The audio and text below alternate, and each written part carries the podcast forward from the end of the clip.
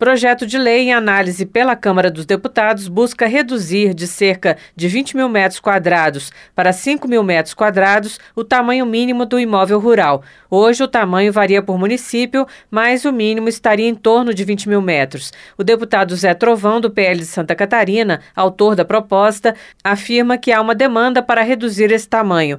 A redução abriria a possibilidade para novos tipos de financiamento para os produtores. Hoje, a área rural é acima acima de 20 mil metros você consegue a regularização, que é você ter escritura, ter todos os documentos para que você consiga fazer investimentos, financiamentos. A nossa intenção era melhorar essa situação, baixando de 20 mil metros para 5 mil metros a regularização fundiária e dando assim a possibilidade de que o proprietário daquelas terras possa investir, porque 5 mil metros hoje a pessoa pode produzir carne suína, pode produzir aves, ele tem várias situações, até mesmo hortaliças. O projeto que reduz o tamanho mínimo para o imóvel rural está sendo analisado pela Comissão de Agricultura, Pecuária, Abastecimento e Desenvolvimento Rural da Câmara. Da Rádio Câmara de Brasília, Silvia Minhato.